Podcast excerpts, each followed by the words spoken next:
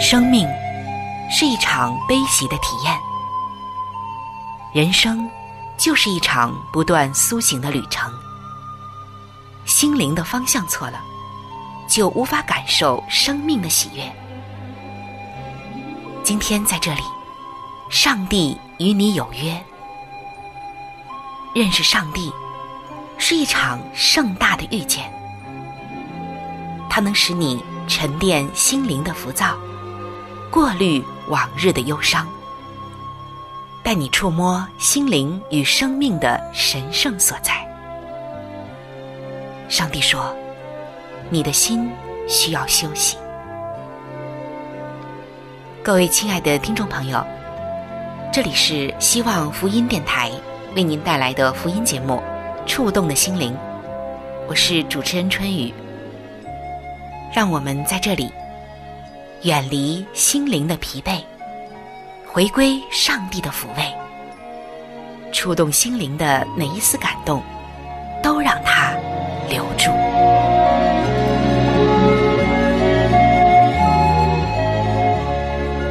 各位亲爱的朋友，平安。每一天，当我们忙碌在职场之上，在各样的环节中打拼的时候，总是会遇到各式各样的问题。作为一个基督徒，在职场的风云变幻中，或者是在一些很小的细节，但是却很磨人的环节里。我们也常常都是一头雾水，轻了不行，重了也不行，总是怕不合乎圣经，或者是上帝不喜悦。做轻了不解决问题，做重了又总怕会碰触圣经的底线。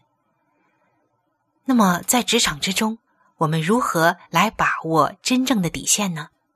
让我们一起走进今天的《圣经在职场》，一起来分享在圣经当中，上帝是如何教会我们在职场中把握住真正的底线的。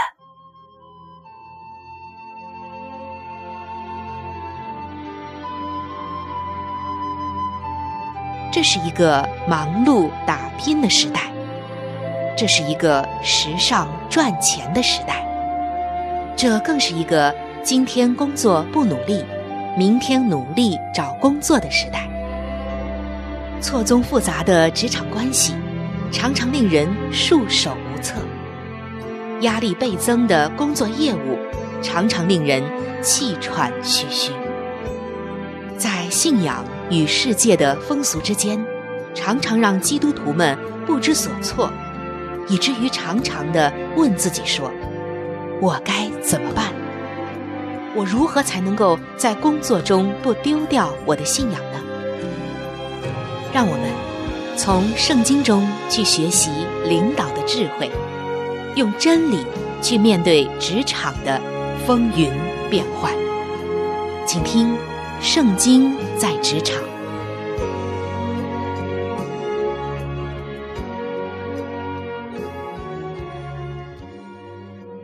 各位亲爱的弟兄姐妹，欢迎来到《圣经在职场》的时间。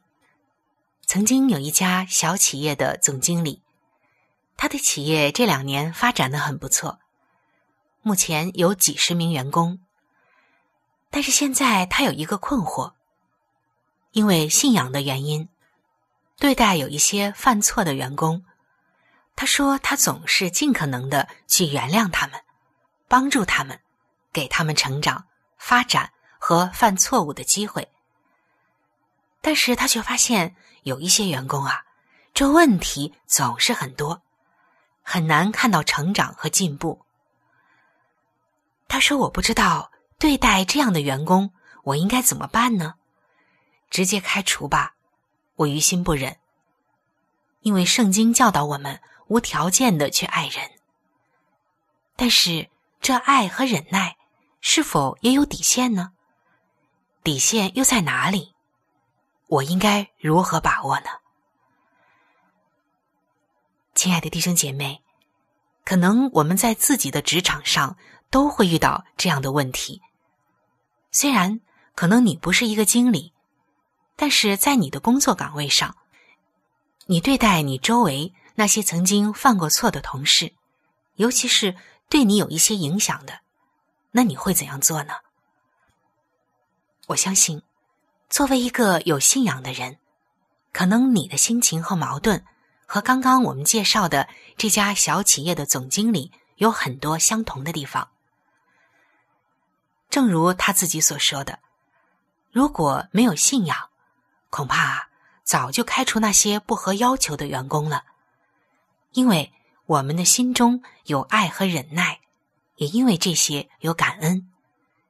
感谢主，让我们的心中能有这些宝贵的特质。而现在，我们也看到这个总经理啊，他更愿意付出时间来帮助他的员工。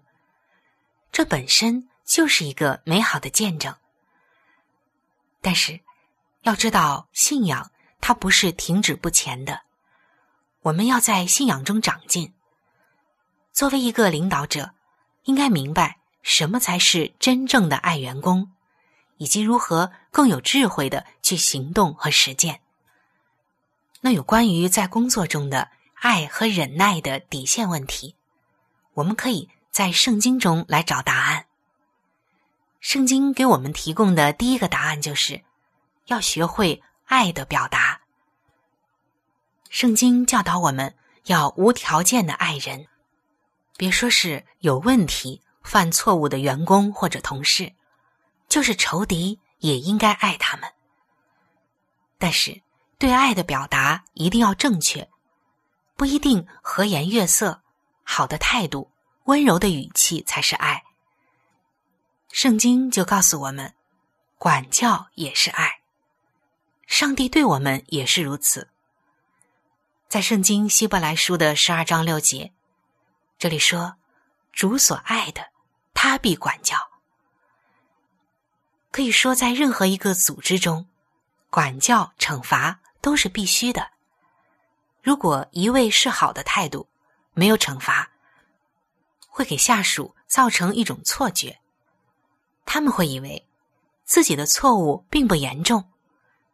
如此下去啊，他们就会错失学习和改正的成长机会，反而对他们是不好的。所以，不可以爱和忍耐的没有底线。另外，关于底线，圣经给我们的第二个答案就是建立起完善的制度。我们看到，圣经呢是由新约和旧约组成的。为什么有了新约还需要旧约呢？因为恩典不能代替律法。耶稣说：“我来不是要废掉律法，而是要为成全律法。”那这句话对于今天的领导者是一个很好的启示。在我们所工作的公司中、企业里，这些组织中。也需要有律法，就是规章制度。正可谓无规矩无方圆。你需要建立基本的制度和规范，包括公司的管理制度、劳动合同等等。在组织内，任何人不要触犯制约中约束行为规范的条款。无论有没有信仰，我们都要遵守规章制度。也要按照规章制度去执行，这就是没有规矩不成方圆。我们刚刚已经强调过这句话，绝对不能够因为爱和忍耐就凌驾于规章制度之上。那我们再来看关于底线，圣经给我们的第三个答案，那就是努力判断和识别人才。大家都知道。这判断和识别人才是领导者一项最重要的工作。我们的目标是要尽可能的在组织之内实现人尽其才。当每个员工都能发挥自己的特长，你在管理上的烦恼啊就会降到最低了。很多员工的问题就在于，他们做的事情有可能是他们最愿意的。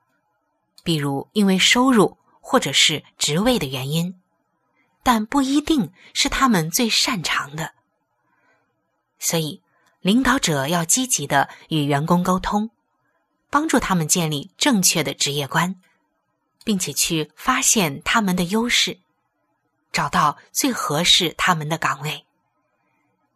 如果企业太小，没有合适员工的岗位，不一定勉强员工留下，让他找到更合适的工作，这对双方都是有利的，他也会更加的开心。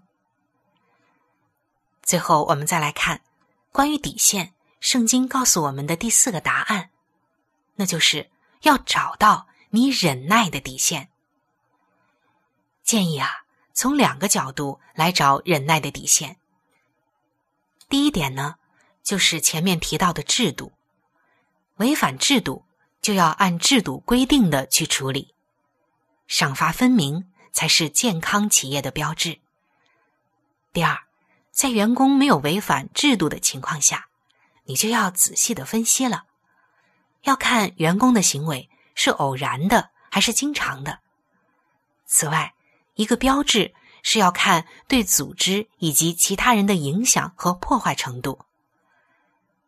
在圣经的约书亚记就记载了亚干犯罪的故事。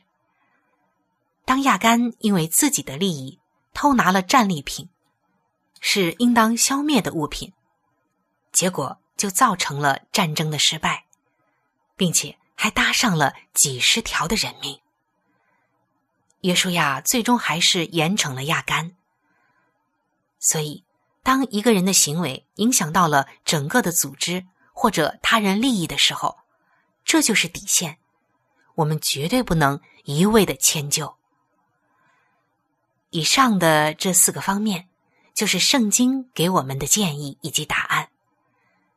当然，各位亲爱的弟兄姐妹，我们每一个企业、每一个领导者所遇到的问题都会有很大的不同。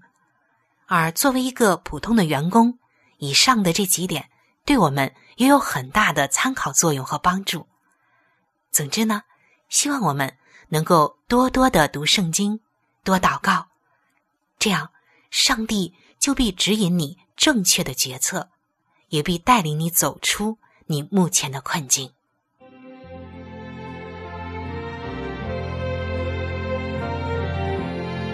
这个世界上最大的力量叫做影响力。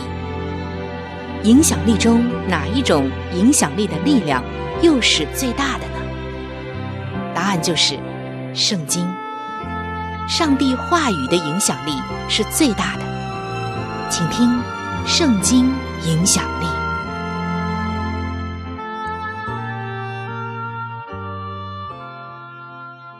各位亲爱的朋友。欢迎来到圣经影响力的时间。在圣经马太福音的十章十六节，在这里，耶稣对他的门徒说：“我差你们去，如同羊进入狼群，所以你们要灵巧像蛇，驯良像鸽子。”这一段经文，主耶稣到底要告诉我们什么呢？而这些又会给我们的生活带来什么样的影响力和改变呢？那首先我们来看，在这些经文中啊，提到灵巧像蛇，驯良像鸽子。而在圣经里，蛇通常被用来代表奸诈和邪恶。创世纪的一开始就告诉我们，耶和华上帝所造的，唯有蛇比田野一切的活物更狡猾。事实上，中国人一直以来也把蛇看为是一种负面的东西，因为它对人身的安全有威胁，所以就有了“蛇蝎心肠”“蛇鼠一窝”等等的成语和俗语。那么，既然蛇的名声是这样的不好，为什么耶稣教导门徒要灵巧像蛇呢？难道为了完成宣教的目标？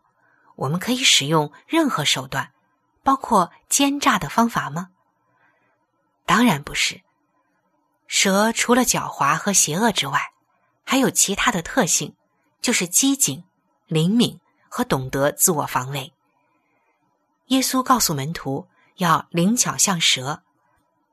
在这节经文中，“灵巧”也可以翻译成聪明、机智、谨慎、警惕，并不是诡诈、虚晃的意思。而且，耶稣在谈到蛇之后，马上提到了温良的鸽子作为平衡点。当然，要灵巧而不狡猾，忠厚而不被人利用，非常的不容易。这需要智慧、勇气和历练。那么，亲爱的弟兄姐妹，我们又如何来操练灵巧如蛇呢？首先，灵巧像蛇，就是过通达智慧的生活。因为上帝他要我们过一种通达智慧的生活。与之相反呢，就是愚昧、乖僻、刚愎自用。圣经记载，拿巴就是一个毫无智慧的人。当大卫寻求拿巴的帮助时，拿巴不仅仅不帮助大卫，反而挖苦讽刺大卫，结果就是自取灭亡。而使徒保罗却是一个灵巧像蛇的典范。当他面对犹太人的谋害又无路可逃的时候，他不会坐以待毙，而是巧施妙计的在夜间用筐子把自己从城墙上坠下去，然后就逃走了，去完成上帝托付给他的更多更大的使命。这是灵巧如蛇的第一点，过智慧通达的生活。第二点呢，就是灵巧像蛇。是发挥特长和相互的协作。亲爱的弟兄姐妹，其实只有善于运用自己的长处，我们才能够真正做到灵巧像蛇。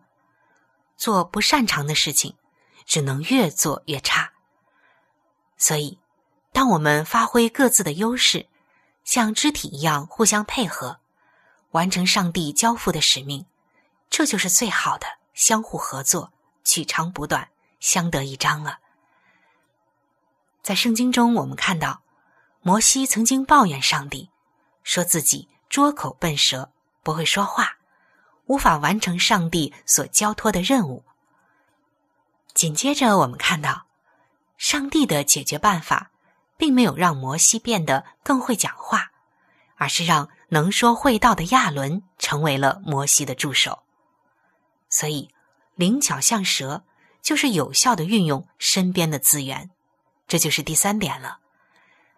罗马书的八章二十八节说：“我们晓得万事互相效力，叫爱上帝的人得益处，就是按他旨意被招的人。”今天，我们可以利用身边的各种资源，去完成上帝交付给我们的大使命。这些资源。都是上帝预备给我们的。保罗很善于利用各种资源达成最终的目标，这是非常值得我们学习的。例如，保罗利用坐牢的机会以及罗马公民的身份，踏上了罗马布道之旅，将福音传遍了罗马。接下来我们要看最后一点，就是第四点：灵巧像蛇。就是顺从圣灵的引导。在马太福音的十章十九到二十节，耶稣说：“你们被教的时候，不要思虑怎样说话或说什么话。到那时候，必赐给你们当说的话，因为不是你们自己说的，乃是你们父的灵在你们里头说的。”耶稣在这里提醒我们。当我们完全献上我们自己的时候，是上帝在我们心里做工。当我们不知道怎样回答、怎样决策的时候，我们当完全交托自己，圣灵必赐给我们当说的话。所以，亲爱的弟兄姐妹，耶稣所说的灵巧如蛇，就是过通达智慧的生活，发挥特长和相互协作。有效运用身边的资源，并且顺从圣灵的引导。当你拥有这些的时候，当你活出这样状态的时候，那么你就是主口中所说的灵巧如蛇了。而这样的影响力，不仅能够帮助到你生活的方方面面，使你的人生在每个阶段受益匪浅，还会使你属灵的生命不断的成长，使你深深的体会到与耶稣同在的那种通达和智慧。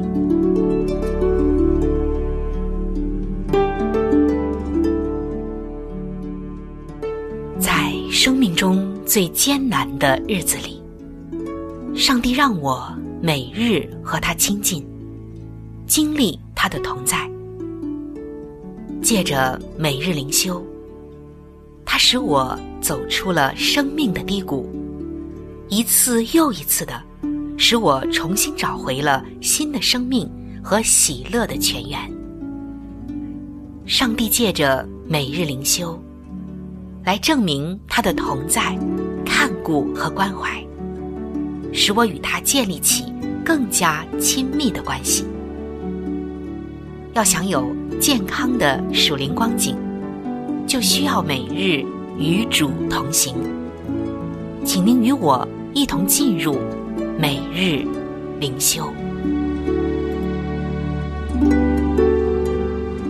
各位亲爱的弟兄姐妹，欢迎来到。每日灵修的时间，走进每日灵修，走进上帝在每一天所赐给我们的慈爱话语当中。首先，让我们一起来分享今天每日灵修的主题经文，记载在圣经以赛亚书的三十七章二十节：“耶和华我们的上帝啊，现在求你救我们脱离亚述王的手。”使天下万国都知道，唯有你是耶和华。今天每日灵修的主题是强大的芬兰人。远处传来了隐隐如雷的声响，令人不安的声音越来越大。紧接着，数百辆的坦克和数以千计的敌方步兵冲向了人数寡少的芬兰军队。一名芬兰士兵看到杀气腾腾的敌军，他勇敢的大声喊道：“我们哪里有这么大的地方来埋葬他们呢？”亲爱的弟兄姐妹，这是在第二次世界大战的战役中，芬兰军队显出的胆量。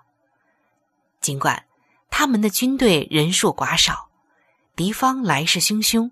而且人数众多，但是他们却有如此的胆量去喊叫。但是就在此之前，大约两千六百年，焦虑的犹大人民对他们国家陷于不利的形势，却有着大不相同的反应。当时，亚述的军队已经把耶路撒冷的市民困在城内。让他们面临断粮的无望的境况。西西家王也相当的惊恐。不过他祷告说：“坐在阿尔基路伯上万军之耶和华以色列的上帝啊，你唯有你是天下万国的上帝。”上帝透过先知以赛亚，强烈的指责亚述王西拿基利，说：“你。”扬起声来，高举眼目攻击谁呢？乃是攻击以色列的圣者。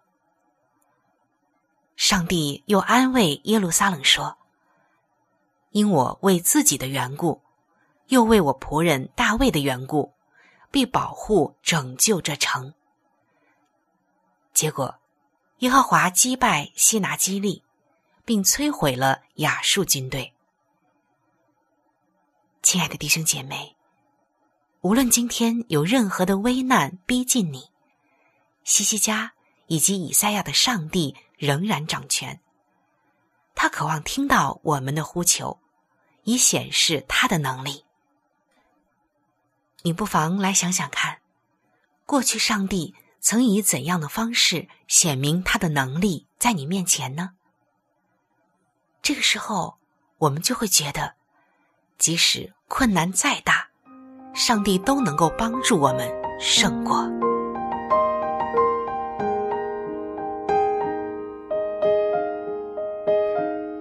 各位亲爱的听众朋友，时间总是过得非常的快，触动的心灵节目就要和您说再见了。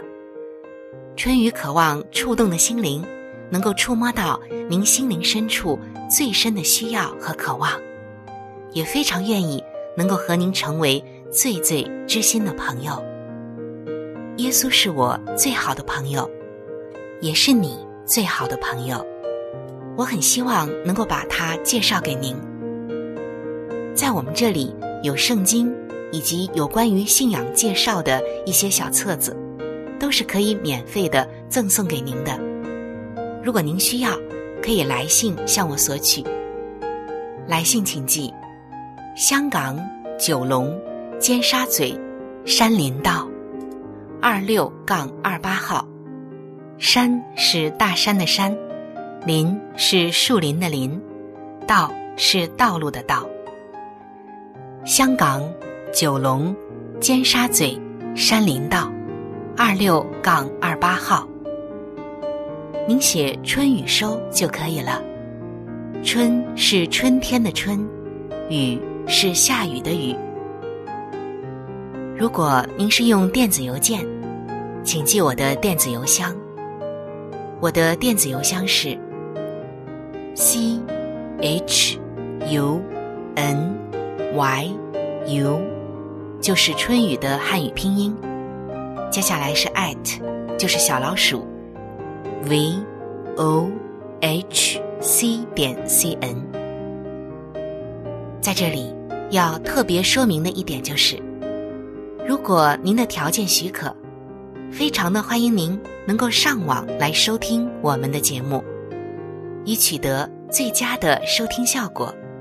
同时，也可以听往期的节目。我们的网址是。三 w 点 x i w a n g，就是希望的汉语拼音。接下来是英文的 radio，就是 r a d i o 点 o r g。非常的欢迎您能够上网收听我们的节目。好了。今天的节目就到这里，我期待着您的来信，也希望您能够常常的光临和支持这一频率，收听希望福音其他时间段更加精彩的节目。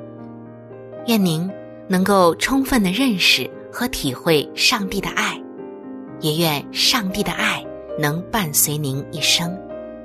下期节目我们再会。